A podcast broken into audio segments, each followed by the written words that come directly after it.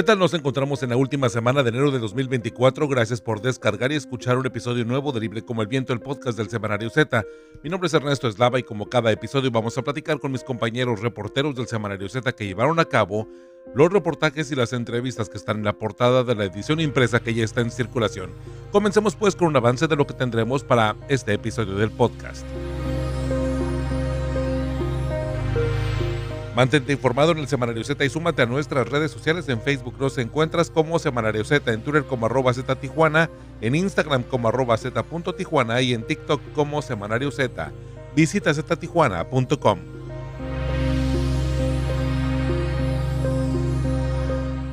En la edición 2600 del 26 de enero al 1 de febrero del 2024 del Semanario Z tenemos integrantes de los rusos han sido asesinados.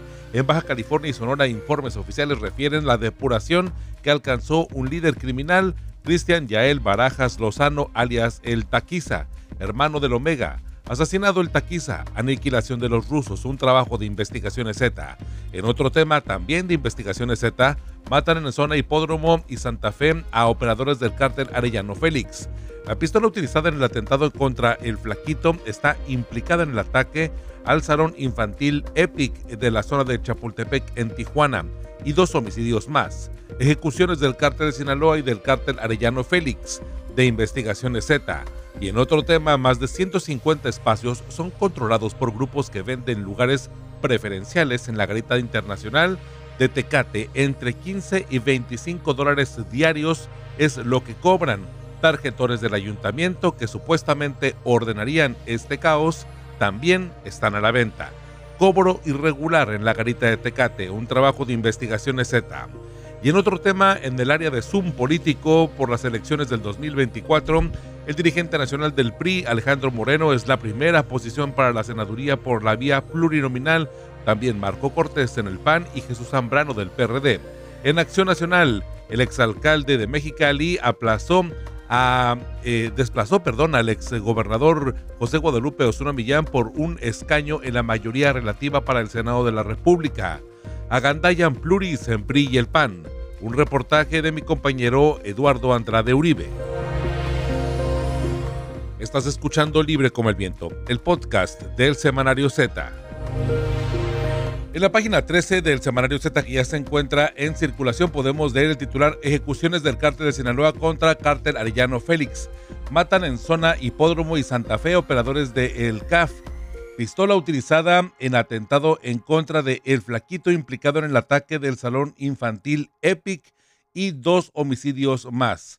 De este trabajo periodístico, de esta pues continuación que hemos visto y hemos relatado en los últimos meses en el Semanario Z que ya se encuentra en circulación, pues un capítulo más, Rosario Mozo, bueno, ayúdanos a entender y a comprender de qué va este reportaje y bueno, cómo se está relacionando, bueno, pues este enfrentamiento entre estas dos agrupaciones criminales.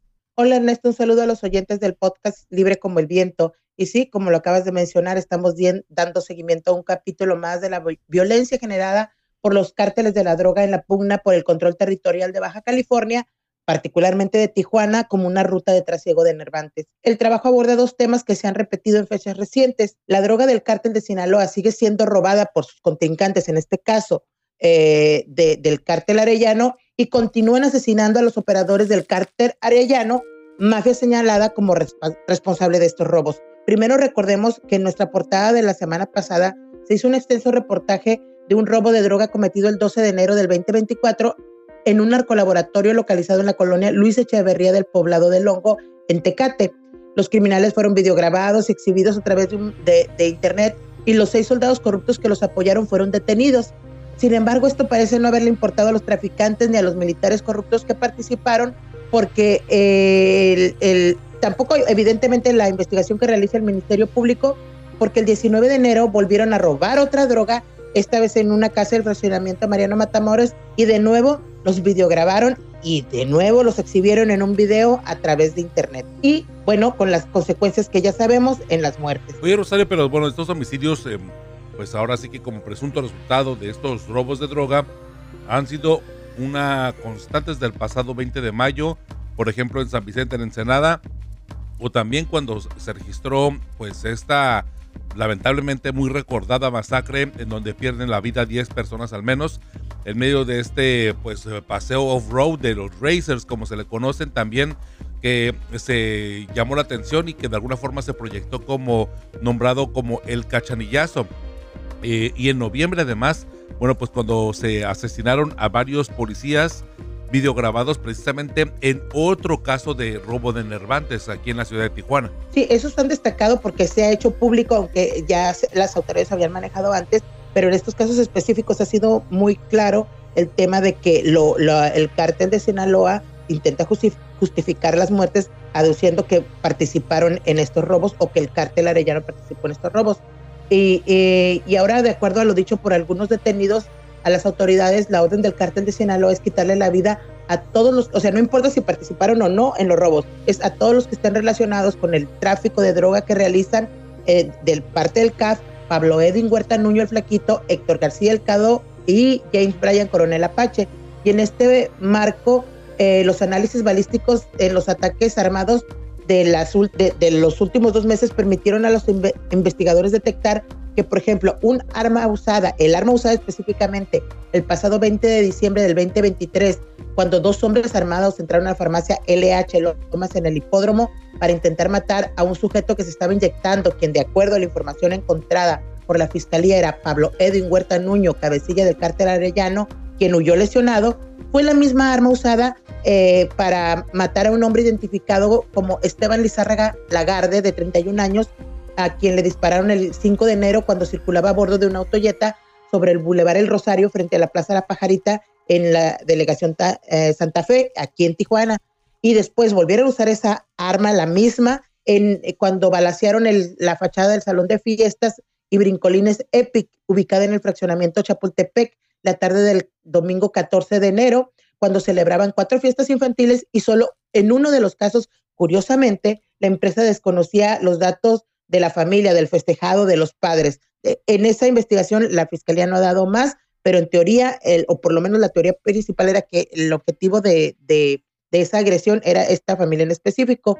Y, y el, y el revólver salió a relucir de nuevo, esta vez en la muerte por proyectil de arma de fuego ocurrida el 17 de enero en el camino vecinal Rancho Cumiay en el fraccionamiento Natura. El cadáver abandonado sobre la terracería, sobre la terracería fue identificado como José Nerl Kif, de 33 años. Y, bueno, estas no fueron las únicas muertes que los investigadores eh, de la Fiscalía relacionaron con el cártel arellano en la semana que concluye. Hay otras tres y por diferentes razones, pero este más información a detalle es lo que los lectores de Z podrán encontrar en la edición que ya está en circulación, Ernesto. Vaya relación con el tema de lo, de lo del Salón Epic, ¿no? Digo, final de cuentas, esta arma como, pues, y como las armas en general son reutilizadas en otros crímenes que, bueno, pues lo hemos relatado este fenómeno en otros reportajes del Semanario Z que eh, pueden consultar, por supuesto, en ztijuana.com.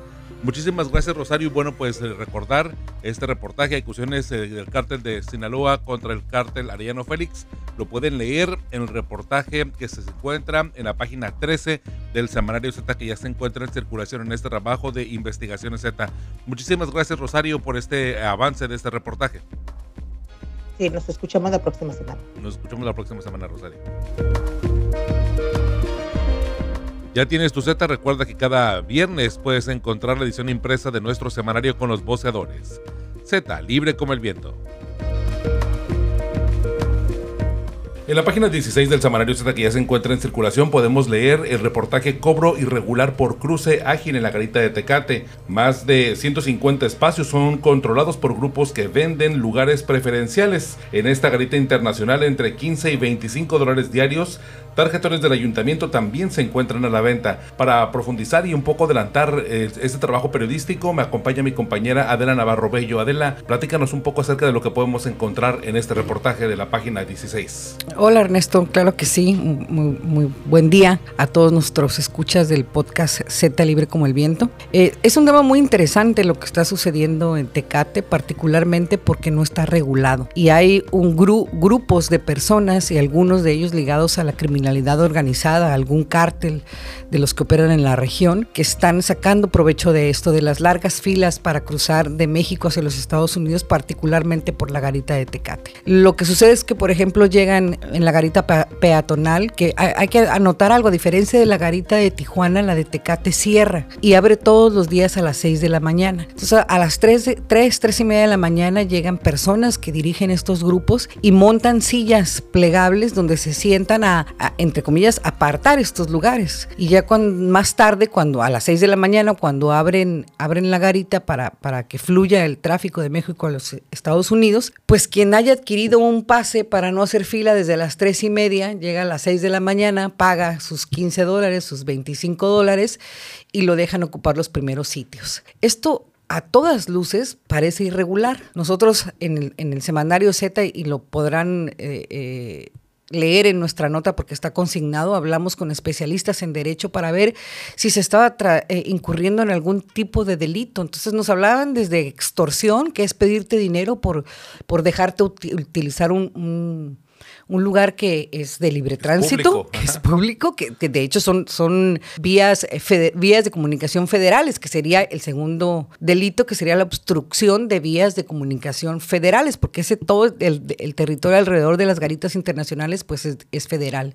Y, es también usurpación de funciones, porque están usurpando la, la función de alguna autoridad, sea municipal o sea federal, al estar cobrándole a la gente por, por acceder primero hacia el cruce a los Estados Unidos en Tecate. Sin embargo, no está regulado, no hay ninguna legislación al respecto y evidentemente pues no está siendo eh, debidamente atendido por las autoridades porque sigue sucediendo. Esto ocurre todos los días. Hay personas que muchos, como en municipios como Tijuana, Tecate o Mexicali, que trabajan en los Estados Unidos, pero por ser más conveniente en, cuestión económica residen en territorio mexicano y todos los días deben trasladarse hacia el vecino país y pues que ahora están desembolsando hasta 400 dólares mensualmente para poder cruzar de manera ágil.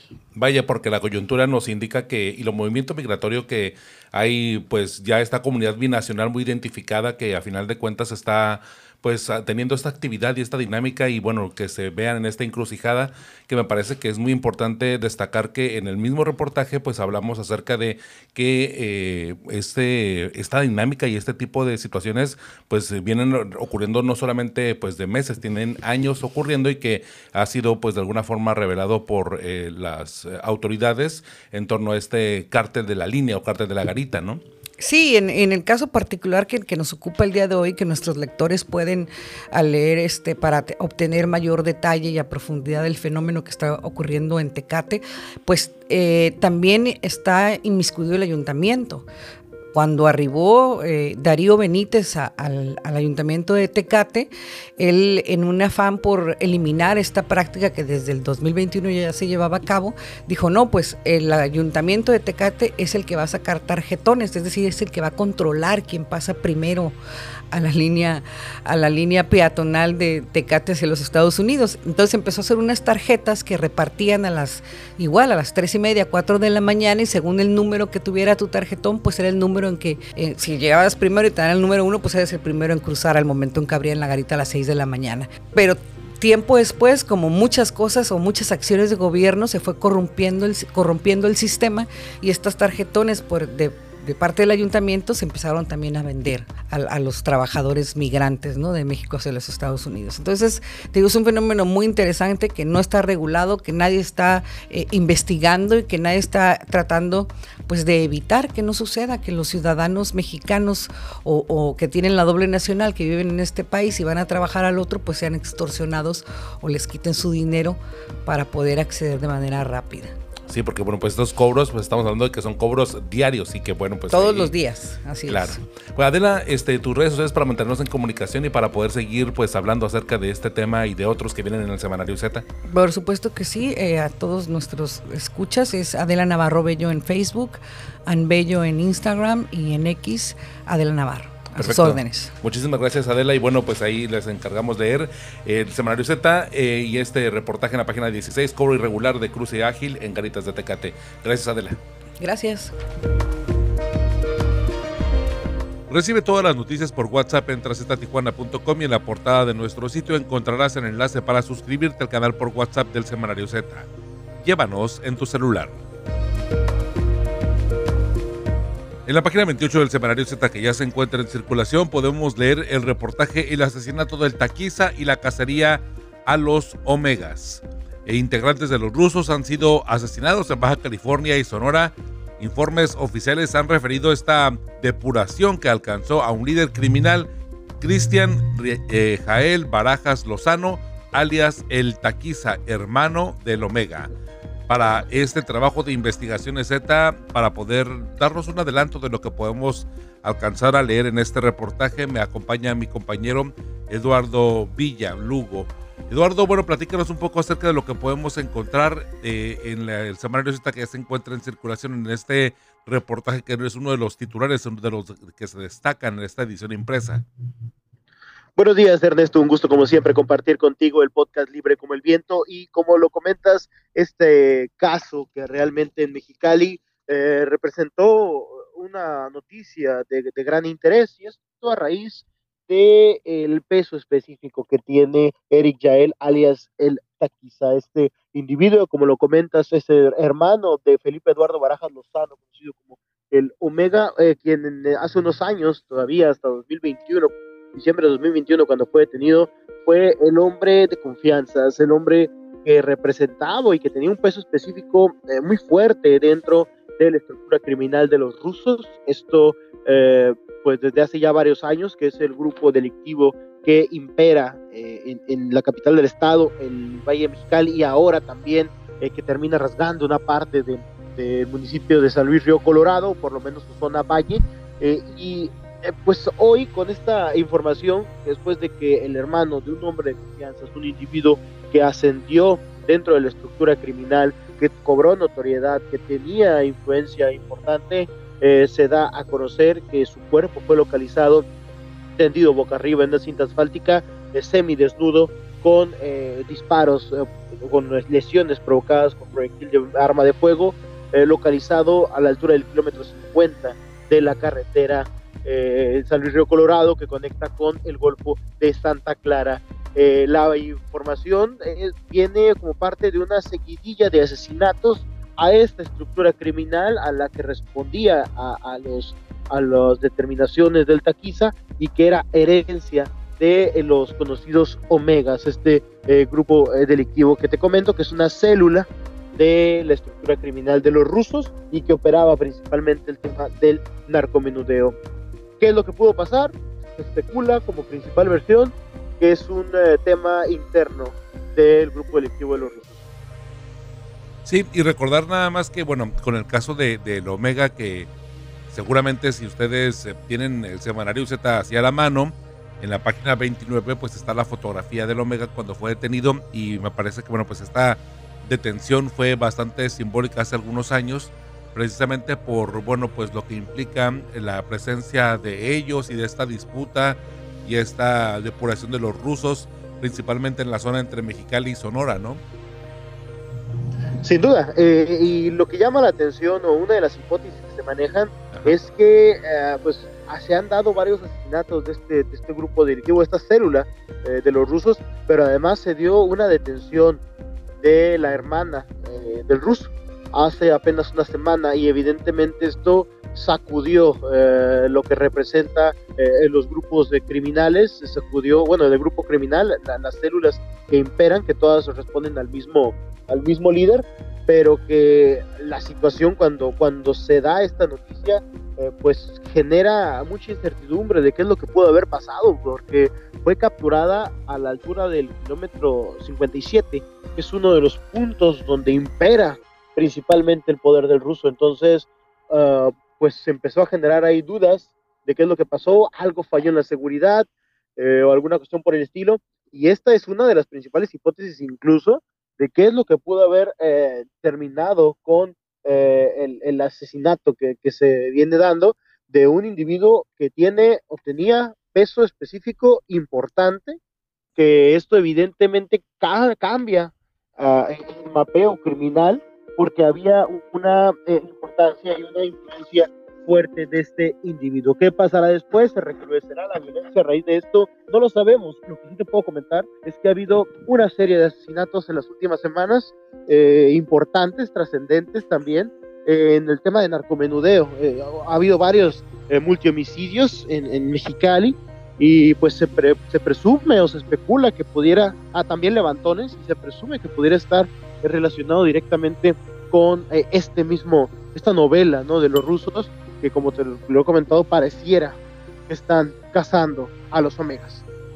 Pues vaya, es lo que podemos leer en el semanario Z que ya se encuentra en circulación, nada más para recuperar este trabajo de investigación Z que se ubica en la página 28 de la edición eh, de que se titula El asesinato del Taquiza y la cacería de los Omegas. Bueno, en este trabajo periodístico se profundiza sobre lo que ya hemos platicado acerca de, pues este ataque en contra de este joven de 32 años de edad y que pues a final de cuentas eh, estaba como uno de los cabecillas pues que eh, se disputan toda esta zona eh, del crimen organizado aquí en la región y bueno, pues más que nada en la zona colindante entre Baja California y Sonora. Muchísimas gracias Eduardo por tu participación, por ayudarme a dar esta, esta introducción y pues un poco de alguna forma contar a los lectores lo que pueden encontrar en la página 28. Eduardo, tus redes sociales para mantenernos en comunicación, que cómo poder ahora sí que mantenernos en el debate en línea. Claro que sí, Ernesto, a través de la página de Facebook Villalhugo Informa, la página de ex, Twitter, Eduardo Villaceta y en TikTok como Villalugo. Perfecto, Eduardo, muchísimas gracias y nos escuchamos pronto. Hasta luego, un abrazo a ti y a todo el equipo.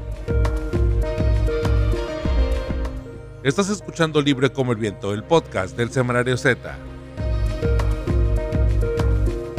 Y bien, en la sección de Zoom Político, en la página 18 del semanario Z que ya se encuentra en circulación, podemos leer diferentes situaciones que han dado continuidad a, esta, a este proceso electoral del 2024.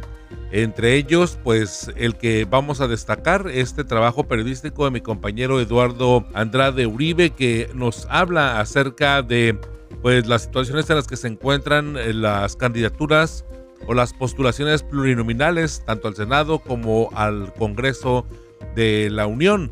A mí me llama mucho la atención, bueno, pues el tema de la distribución y por eso este trabajo se titula Agandayan Pluris en PRI y PAN. Alejandro Moreno, el dirigente nacional del PRI, ocupa esta primera posición para una senaduría por la vía plurinominal. También Marco Cortés por el PAN y Jesús Zambrano el PRD. En Acción Nacional, el exalcalde de Mexicali desplazó al exgobernador José Guadalupe Osuna Millán por un escaño de mayoría relativa para el Senado de la República, que eso para mí pues realmente ha sido una gran sorpresa. Realmente creí que el PAN se decantaría por Osuna Millán precisamente por haber sido gobernador y por tener también haber sido alcalde de Tijuana y por haber tenido pues una presencia bastante notoria durante todos los procesos. Pero bueno, para poder profundizar sobre este tema y darnos un adelanto de lo que podemos estar leyendo en el semanario Z que ya se encuentra en circulación, mi compañero Eduardo Andrade Uribe. Ah, Eduardo, bueno, pues platícanos eh, cómo es que se está dibujando ya esta escena política y qué es lo que podemos leer, porque es importante incluso también conocer a estos nombres y estos perfiles y cómo es que se está moviendo esta eh, Alianza Fuerza y Corazón por México. Ernesto, buenos días, te saludo con gusto. Pues fíjate que al igual que eh, se dio el año pasado con el Partido Acción Nacional, ahora el PRI, pues incurre en esta práctica de reservar las posiciones privilegiadas o las posiciones clave de lo que son las candidaturas para el Senado por la vía plurinominal para los máximos liderazgos de este partido político. Hay que recordar que el año pasado el Partido Acción Nacional acomodó sus fichas y designó en primer lugar al dirigente nacional Marco Cortés para que ocupara esta candidatura al Senado por la vía plurinominal e igualmente el año pasado nombró a Lili Telles, la senadora que pues en su momento también se manifestó ella con aspiraciones a contender para asumir la candidatura a la presidencia de la República, posición que al final, y bueno, ese fue otro proceso, al final recayó en Xochitl Galvez. El año pasado también el PAN designó a, Ricardo Anaya Cortés, que fue eh, aspirante y candidato a la presidencia de la República en 2018. Bueno, pues le correspondió también un lugar clave en lo que es la lista de candidaturas al Senado por la vía plurinominal. En esta ocasión, el PRI, pues, repite esa práctica esa maniobra y designa a Alejandro Moreno Cárdenas, que es el dirigente nacional del partido, en la primera posición y también nombra a Carolina Vigiano Austria, que es la secretaria general del partido, en la segunda posición y en una de estas posiciones que están dentro del primer o de las primeras seis posiciones y que te voy a explicar por qué son clave, también nombraron a Manlio Fabio Beltrones, la figura emblemática del Partido Revolucionario Institucional que por varias décadas se ha constituido así como una figura muy representativa de este partido político. Y bueno, en el caso del rango de las seis primeras posiciones, pues este rango resulta clave porque justamente es el número de senadurías plurinominales que el Partido Acción Nacional y que el Partido Revolucionario Institucional obtuvieron en 2018. Entonces esto nos da a suponer o a pensar que si en 2024 estos dos partidos eh, mantienen sus niveles de competencia contra la oposición o, contra otros partidos, pues bueno, es muy posible que los, las personas, las figuras que están ahorita formando parte de esa lista dentro de los, de los seis primeros lugares, pudieran asumir la senaduría por la vía plurinominal. Entonces, es así como fueron acomodadas estas fichas, estos cuadros de los partidos políticos y bueno, el PRI lo acaba de hacer esta semana. También eh, quedaron dentro de estas primeras posiciones eh, diputado federal, los diputados federales Pablo Angulo, Cristina Ruiz Sandoval y también la diputada reelecta y presidenta del PRI en el Estado de México, Ana Lilia Herrera. Ellos quedaron dentro de estas posiciones.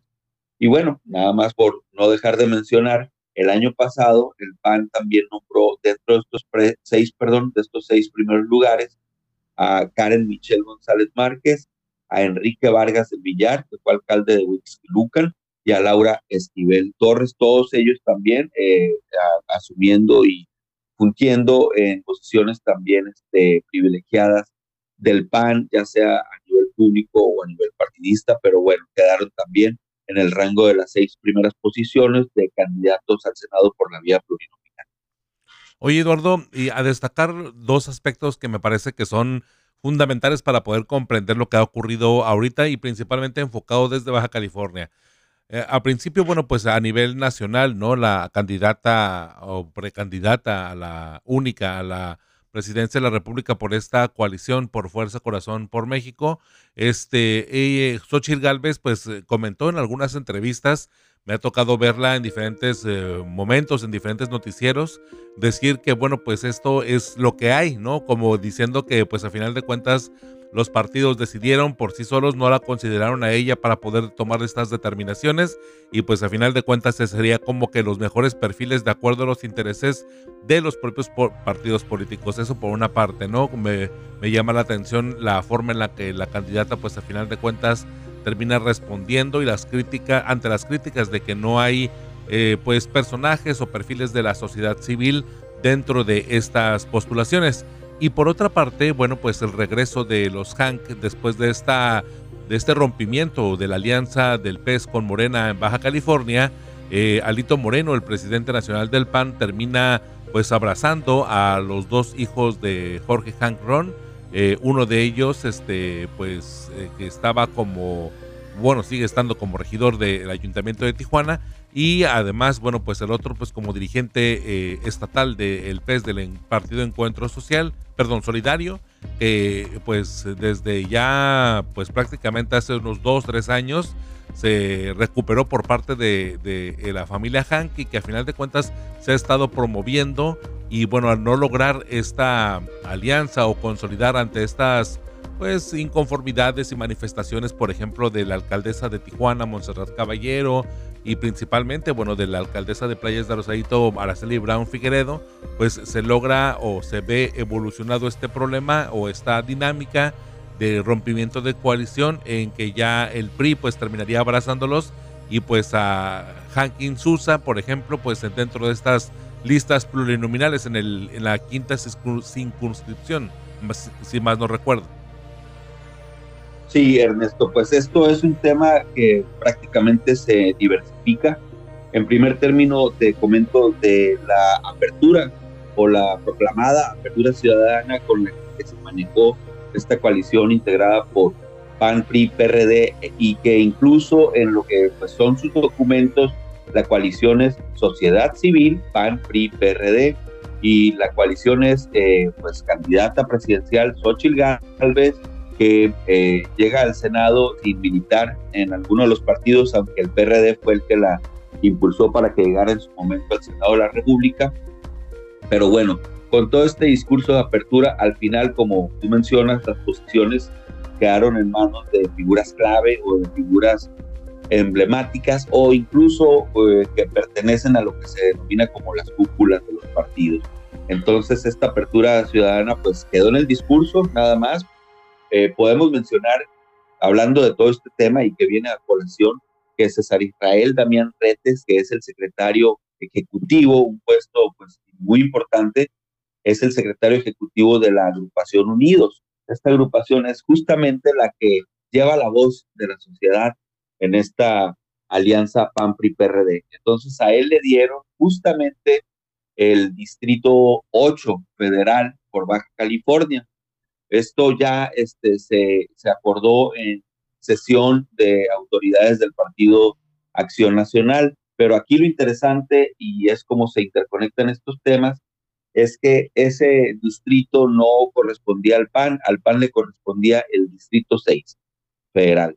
Pero bueno, en toda este o en todo este acomodo de, posiciones o asignaciones, el distrito 6 lo pidió el PRI y lo pidió justamente en el marco de la visita que Juan Carlos Han Kraus, regidor de Tijuana, hijo de Jorge Han, hermano de César Eduardo Han Insunza, hizo al dirigente nacional del Partido Revolucionario Institucional, Alejandro Moreno Cárdenas.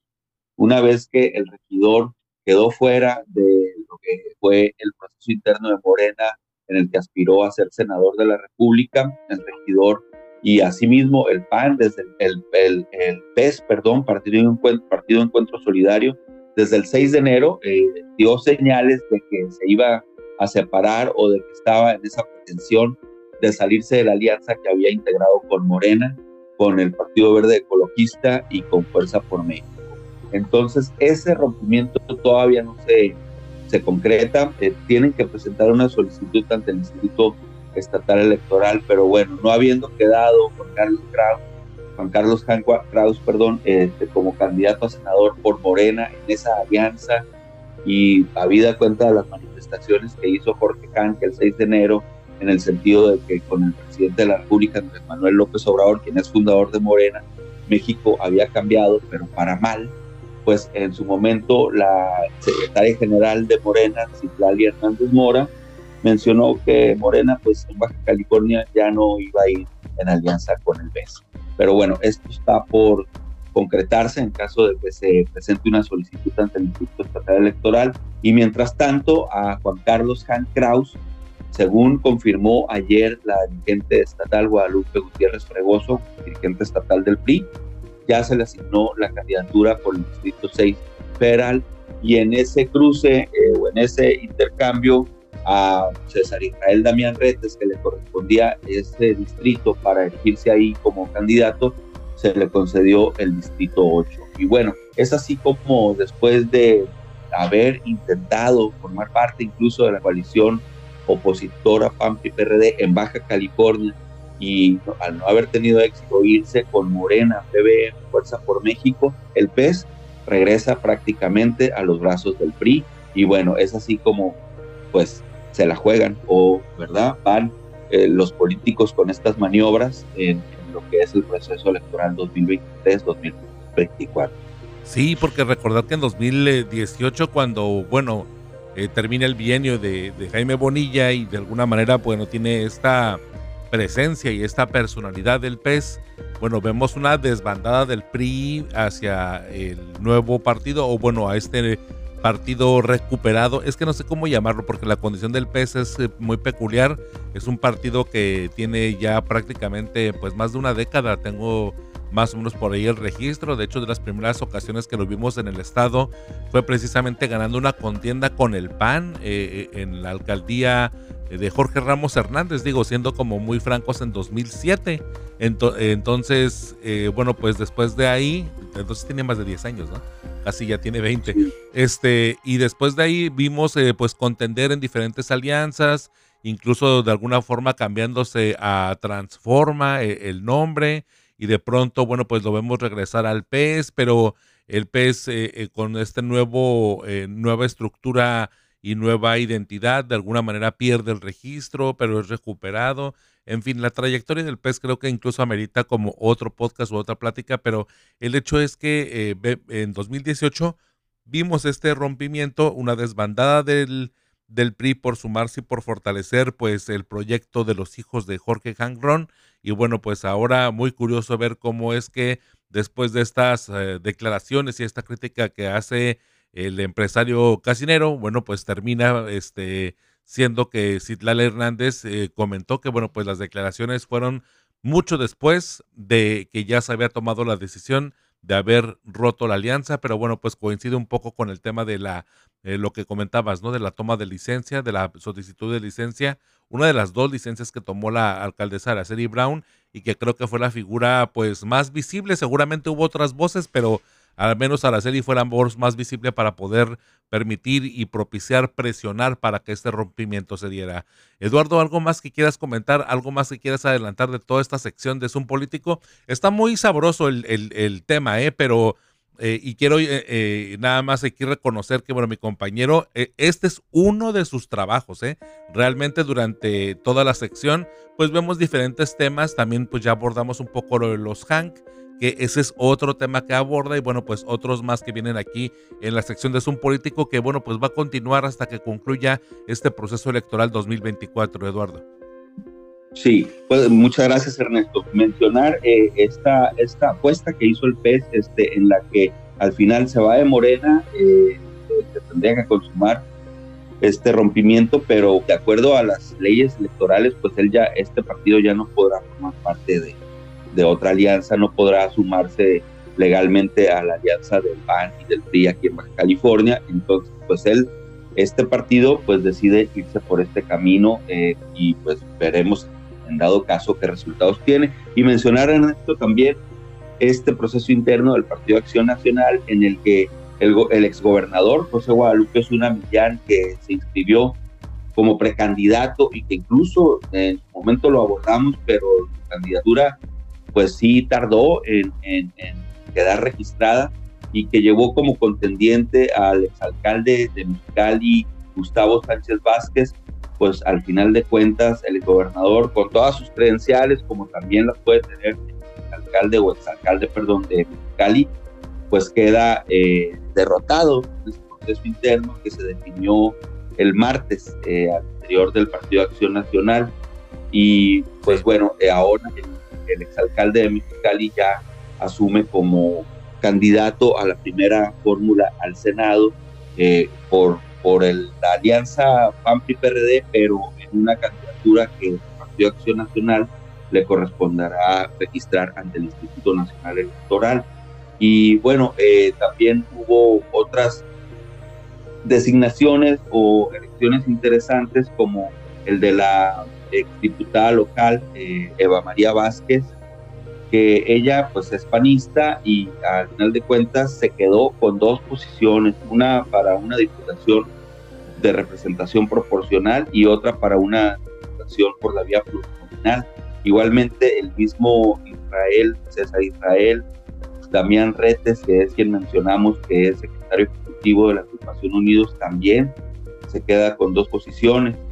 Y bueno, el general eh, Alfonso Duarte Mujica, que hace acaso dos semanas, hace eh, pues más de una semana, eh, se pronunció como precandidato con esas intenciones de asumir como candidato del PAN dentro de la alianza PAN-PRI-PRD a la diputación por el Distrito 5, pues finalmente gana y asume también como, como candidato y pues en su momento tendrá que contender para asumir la diputación en caso de que gane por el Distrito 5 federal. Él se impuso a un panista eh, de renombre que es Francisco Reynoso. Y bueno, eh, todo esto también este, se dio pues en una contienda interna que pues prácticamente fue por una votación de uno de los órganos pues, máximos del partido Acción Nacional, eh, la comisión permanente, que fue quien estuvo a cargo de hacer estas designaciones por votación de sus integrantes. Así es, pues ya veremos cómo se va moviendo, porque bueno, esta es una parte y seguramente, bueno, vendrán algunos otros, este, anuncios, ¿no? Por parte, por ejemplo, pues del partido oficialista, de los otros partidos políticos que tendrán que ir de manera a lo mejor local por, eh, por partes separadas, como el caso del PT, como el caso del PRD, que bueno, pues en ambos eh, rompieron con sus alianzas y pues digo, algunos sorpresivamente como el caso del PRD, otros ya muy anunciado como el caso pues del PT con bajo esta óptica del eh, senador Jaime Bonilla y bueno, sus peculiares formas de ver las cosas. Entonces me llama mucho la atención pues que el escenario político pues está en esta intercampaña que a final de cuentas permite precisamente bueno pues estos ajetreos y todavía las últimas definiciones ya para poder empezar a pensar que a finales de febrero pues tendrá que tener ya todo mucha más claridad, así que los movimientos seguirán y Eduardo eh, Andrade pues estará para precisamente eh, darnos a conocer estos detalles aquí en la sección de Zoom Político que pueden encontrar pues en cada una de las ediciones eh, impresas del Semanario Z que al menos en esta ocasión con el tema de estos este, designaciones y pues está agaparamiento del PAN y el PRI por las eh, posiciones plurinominales, pues está destacándose en la sección de la página 16 que, del semanario que ya se encuentra en circulación. Muchísimas gracias Eduardo, tus redes sociales para mantenernos en comunicación, para seguir platicando acerca de estos temas. Muchas gracias Ernesto, claro que sí. Mi correo electrónico es eduandradeu.com y mi Facebook es Eduardo Andrade Uribe. Perfecto, Eduardo, pues muchísimas gracias y bueno, pues nos escuchamos pronto. Te seguimos ahí en el trabajo y perdón, nada más para precisar, es la página 18, no la 16. Muchísimas gracias, Eduardo. Gracias, Ernesto, muchas gracias. Muchas gracias por habernos acompañado. Gracias por descargar un episodio nuevo referente a nuestra edición impresa del Semanario Z. Gracias también a mis compañeros Eduardo Villalugo y, Eduardo Andrade Uribe por su participación en el episodio del podcast a Rosario Mozo, editora general de información, a Adriana Barrobello y a René Blanco, codirectores del Semanario Z, y al valioso apoyo de todo el equipo de periodistas y del personal administrativo del semanario. En esta ocasión les quiero pues eh, recomendar un trabajo que me tocó realizar con mi compañera Ángela Torres Lozano sobre la lluvia, sobre esta tormenta que ha llegado eh, o casotó a Baja California, principalmente bueno en daños que vimos eh, que se hicieron virales en Tijuana el pasado 22 de enero y que está pronosticado que llueva a principios de febrero, así que por eso es importante dimensionar porque vaya, el calentamiento global ya ha cambiado y que pues modificó las circunstancias en las que llueve en la región. Han sido ya trombas muy constantes anualmente y que han sido bastante fuertes, que han sobrepasado y han puesto en evidencia que la eh, infraestructura pluvial de la región, al menos de Tijuana, pues está ya muy rebasada en torno a todo lo que cae de precipitación y bueno, lo que tenemos para poder abatir y de alguna forma enfrentar este tipo de retos de la fuerza de la naturaleza. Mi nombre es Ernesto Eslava, me encuentras como Ernesto Eslava en todas las redes sociales. Los espero el próximo viernes en Libre como el Viento, el podcast del Semanario Z.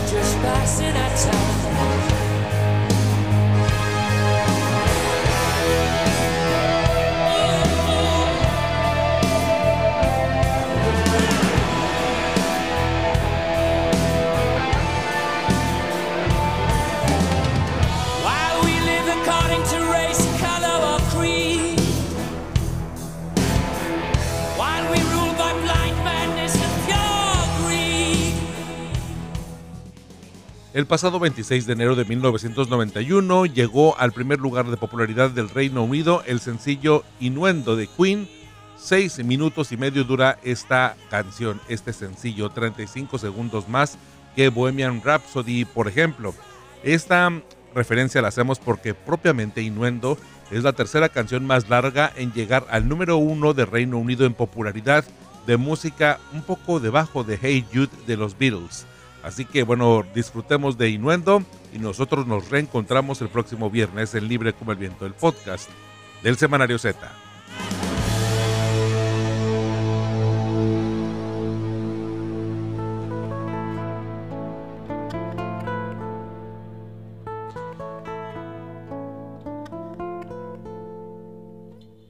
Through the sorrow, all through our splendor, don't take offense at innuendo.